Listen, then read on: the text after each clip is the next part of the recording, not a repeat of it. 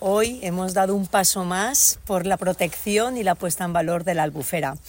Nos hemos comprometido desde el Consejo a tener aprobado el Plan Rector de Uso y Gestión de la Albufera durante esta legislatura.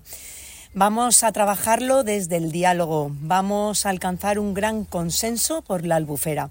Así se lo he pedido a todos los representantes eh, que hoy estaban presentes en la Junta Rectora,